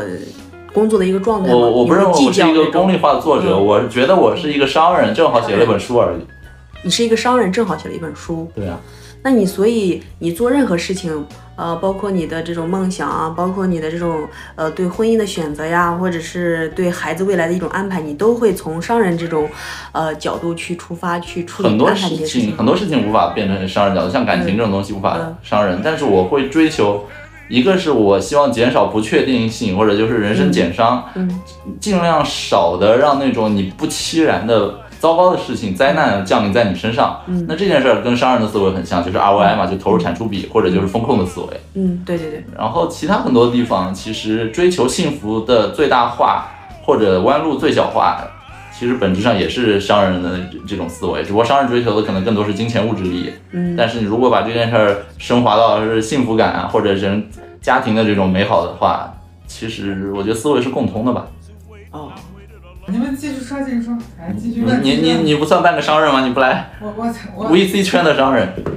对对，所以就是所以我觉得像我觉你你呢，你会怎么选呢？就是我觉得就是我从来没有想过我要从出书或者写书赚取什么，就是从一开始的写作就是如此的，就是它会变成一个爱好，嗯就是一个爱好可能。当然，它给我带过来的一些就隐形的东西，我觉得还是超出我的预期的。嗯嗯，这个隐形的东西可能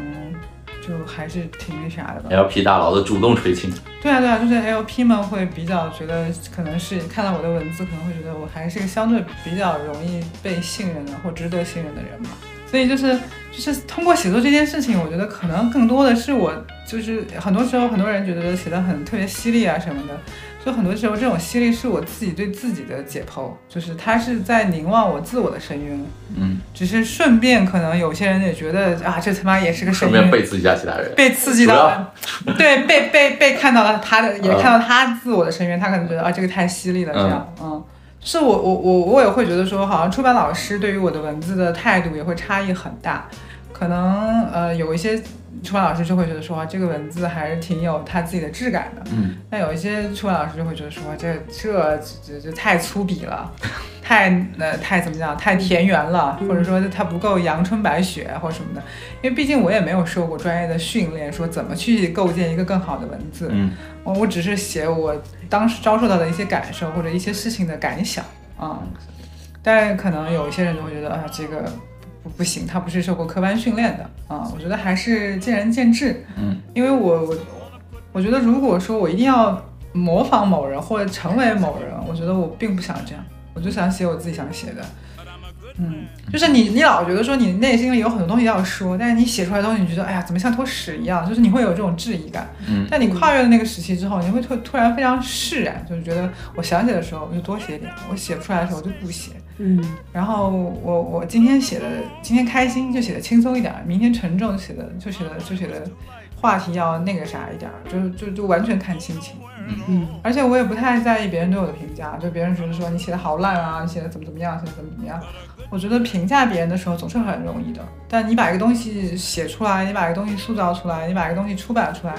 任何一件事情都不是一个容易的事儿，它都不是一个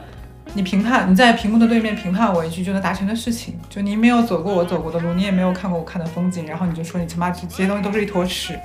我觉得你才是那个最大的想吧。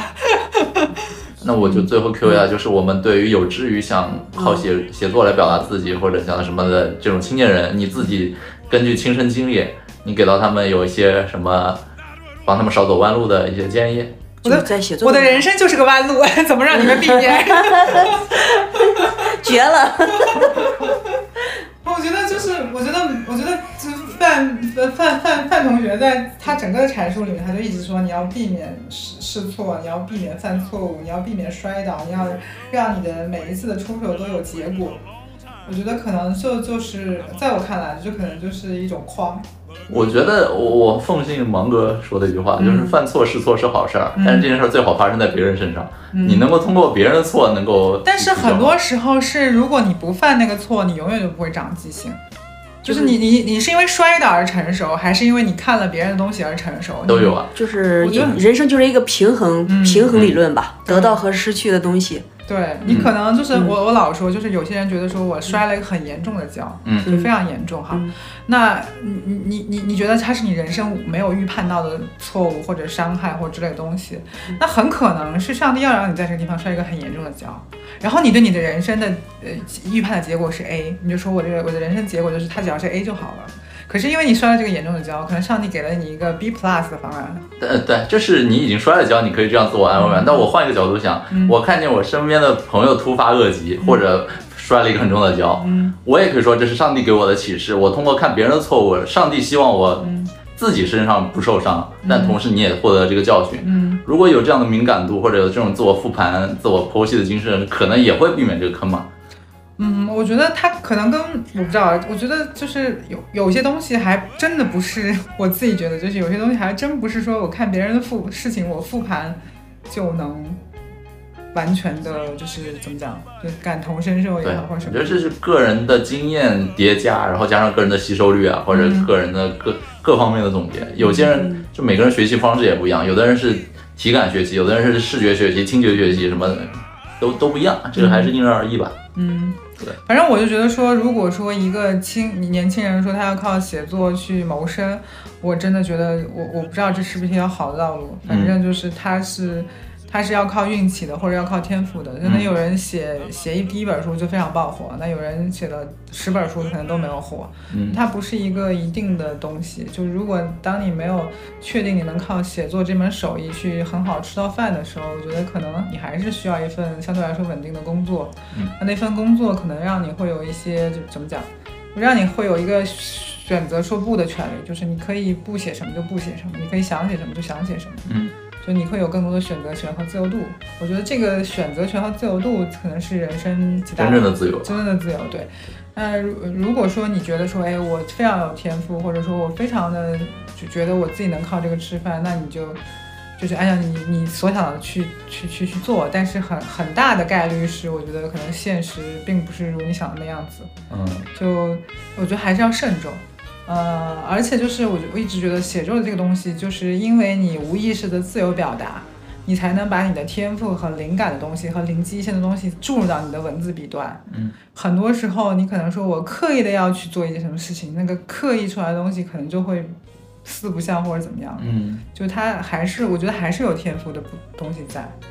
就一灵光一现的一个杰出的作品，很可能让你通过写作的交付，然后让世人知道你。但如果你逼着自己得持续输出，像一个加工工厂一条流水线一样持续产出东西，嗯逼着自己日产几千字、几万字，嗯逼着自己每隔几年出几本书，嗯，很可能他就会陷入一种自我重复，或者说，而且就是有一份别的工作，可能有的时候就会让你获得更多的来源，因为啊你在跟现实社会接触，你不断的通过别人的反射、别人的事件、别人的东西来得到一些东西。因为比如说，就像我写那些呃什么风花雪月，我也不能说我谈一百次恋爱，对吧？嗯。但是我周围的朋友，嗯他们有什么感情的动向都会跟我讲，嗯那就会导致我呃好的不好都会跟我讲，对吧？可能他有一些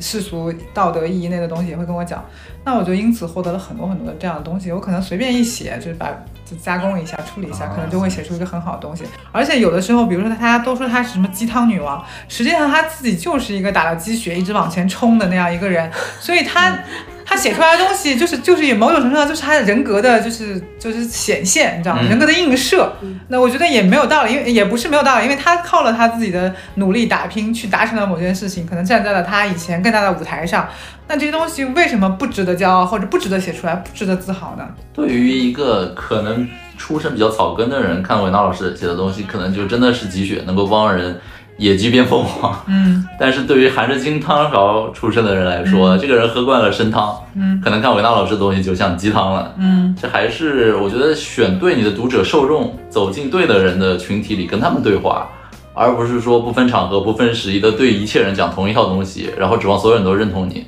嗯，可能会很重要。那文娜老师，你最后还有什么要聊的？对，就是我我也回答一下这个问题，呃，是这样的，就是我一直觉得自己就代表了一个小镇青年的这样一种呃一种人群吧，嗯就是前两天我在和一个编辑聊天，呃，然后他呃还要让我去做这样一个选题，就是去采访很多的小镇青年，去写他们的故事了。嗯，还有就是，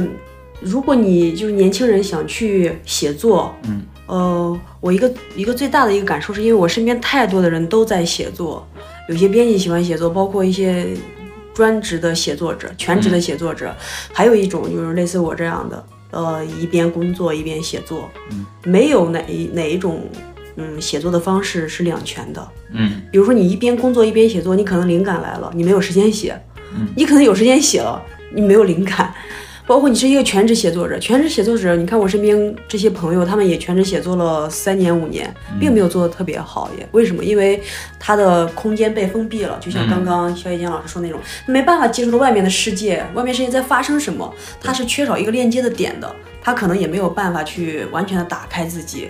呃，还有一些人，他们就是呃，在写作这条路上，只是说我我能写作，但是从能写作到写得好，再到能出书，再到从一个。写作者，再到一个作家，再到一个， 再到再到一个大家，这其实是一个很漫长的路。嗯但是我觉得现在的年轻人好像受挫败感会很强，嗯他们可能是到了我能写几万个字就了不起，觉得我一定要出书，不出书好像就对不起那个时间，对不起我付出的那个精力，这是一个错误的想法。嗯，因这为这很可能也不能算错误，或者是这个整个社会的浮动对的风气，就导致了就是我必须就是他们的思维方式就是是我写了那么多，我就必须要输出。，对，不不是这样的，其实，因为在写作的里边，他其实他有他，嗯，他有他长期主义者的那种，你你需要你去，你需要你去不功利的去想，就是需要你去自由的去表达，需要你去深入的、深刻的去体验。呃，大部分人，大部分人就是还是可能，呃，我我较其实急我于对求成急于求成的人，其实我不赞同，呃，就这类很人去写作。对，我不赞同很多年轻人一就一下子毕业了，就我有一个写作家，我要当作家，我要当剧剧本创作者，我就要全全身心的去投入。我其实非常不建议大家这样做，我更建议大家去旅行，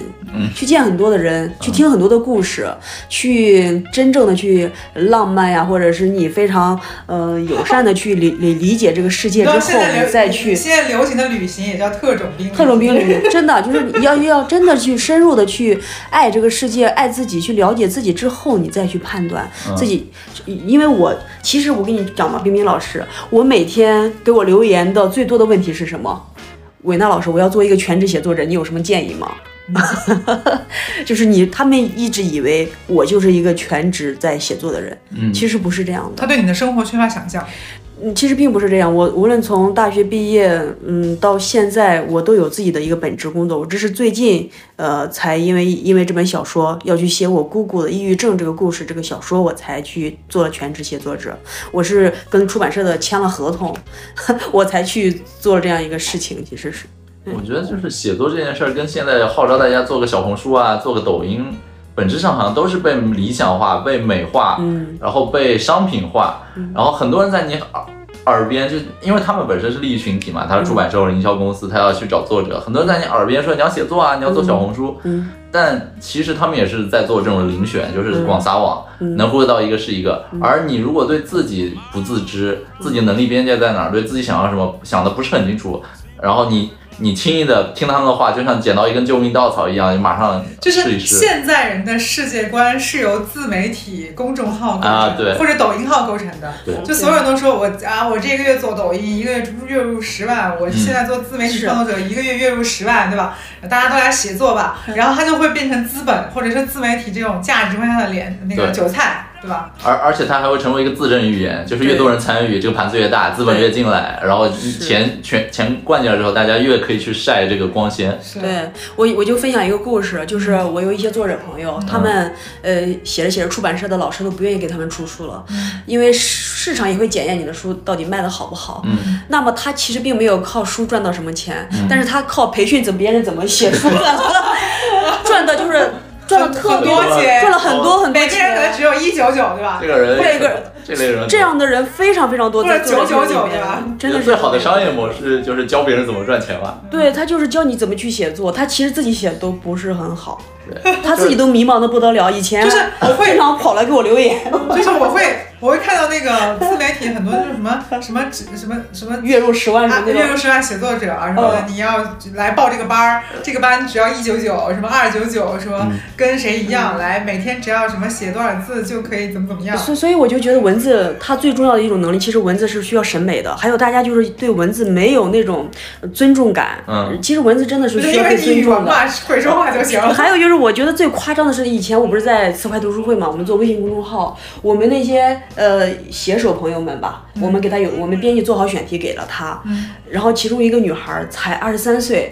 因为当时其实微信公众号这个群体，它的群体基本上都是三十五加以上的这个人群，他其实要给他写的这个主题就是婚后怎么和先生相处，怎么还养育他孩说子。他那个公众公公众号，号微信不是词说嗯怀读书会，不是说那个 totally 的对所有的公众号，所以这个女孩才二十几岁，嗯，他就来问我一个问题，他说你是怎么是是跟我讲这个生孩子什么什么问题？我说你嗯选的这个选题是什么？啊，他就说什么就是就是如何这个婆媳相处，如何和孩子完美的相处。我说那你为什么要去挑战这个呀？他说有有钱可以拿我，何必在意他这个 问内容是什么？我就觉得这种就是是我见过的特别可悲的第二种现嗯象。他可能最好的出路是洗别人的稿，读呃读个一百洗篇，稿是特读别个对十，二十篇，这这个行业其实也蛮乱象的。这件事马上就被 AI 取代了嘛，洗稿这事儿。对对如何跟婆媳相处，自己没有婆婆，自己没有没有经也没有小经孩，历然后读了二十篇，然后写出一就问个 ChatGPT 嘛，如何跟婆婆相处？请用徐志摩的口吻帮我写二十条无序列 表，再帮我扩充一下。对，哇，我好期待这个答案啊！你你有你晚上能不能把这个答案给我看一下？可以试着搞一下。哇，我觉得这个就是这个这个信息足够丰富，什么对以徐志摩的口吻写一下如何跟婆媳相处的，什么无序什么，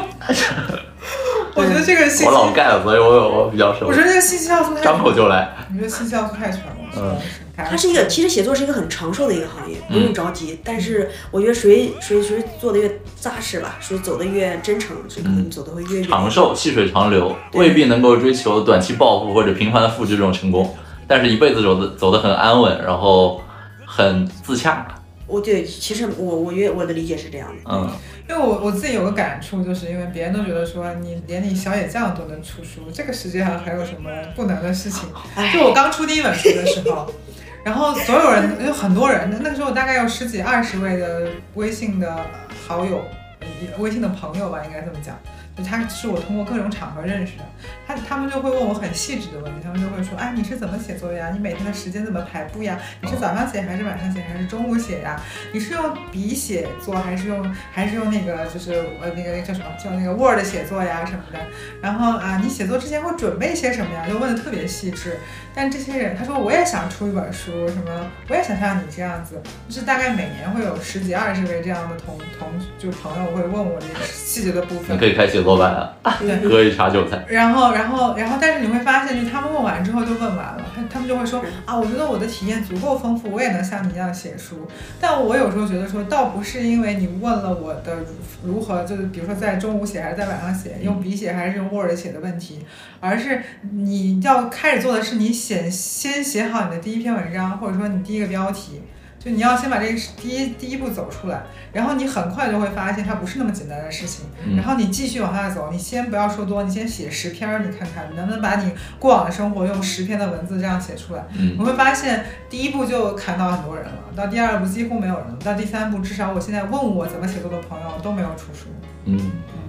你这个还好，我的一些朋友，就因为我们都是学艺术的，嗯呃，可能我到现在还在画一些插画，还在出书。嗯我每每一次新书上市的时候，他们就会过来就告诉我，嗯我只是没有把我的时间用在写作这件事。哦 我要是用在写写作这件事情上，我也可以是吧？像你一样，或者我肯定会比你做哇得，好。那你这，那你那你这个朋友有点儿，那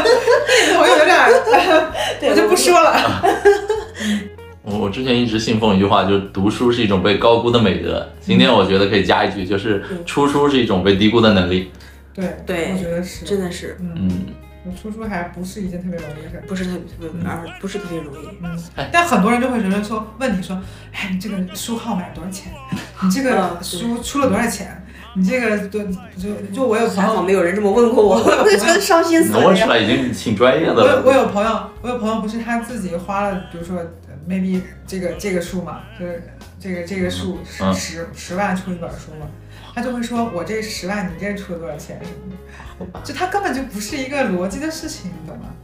对，我看时间差不多，我们最后再就是两位还有什么给自己的打打广告呗？自己最近有什么项目啊或者有什么作品？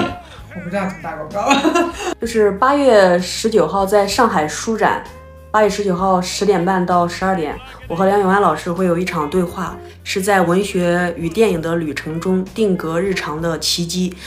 也是他呃新书日常的一个图书分享会。 OK，那谢谢感兴趣大的可以去参观一下。我书展肯定会去的，但是是不是那天能不能起得来，我就不知道了，不保证。 你不去，咱们就绝交了。我那天道德绑架。我那天肯定在出差，嗯哦我那天应该在香港。大家都在找理由了。哦，我这好，那今天这期节目就到这里了，再次感谢两位嘉宾，好，谢谢，谢谢好，大家再见。再见，再拜见，拜再见，拜拜拜拜，拜拜。 understand.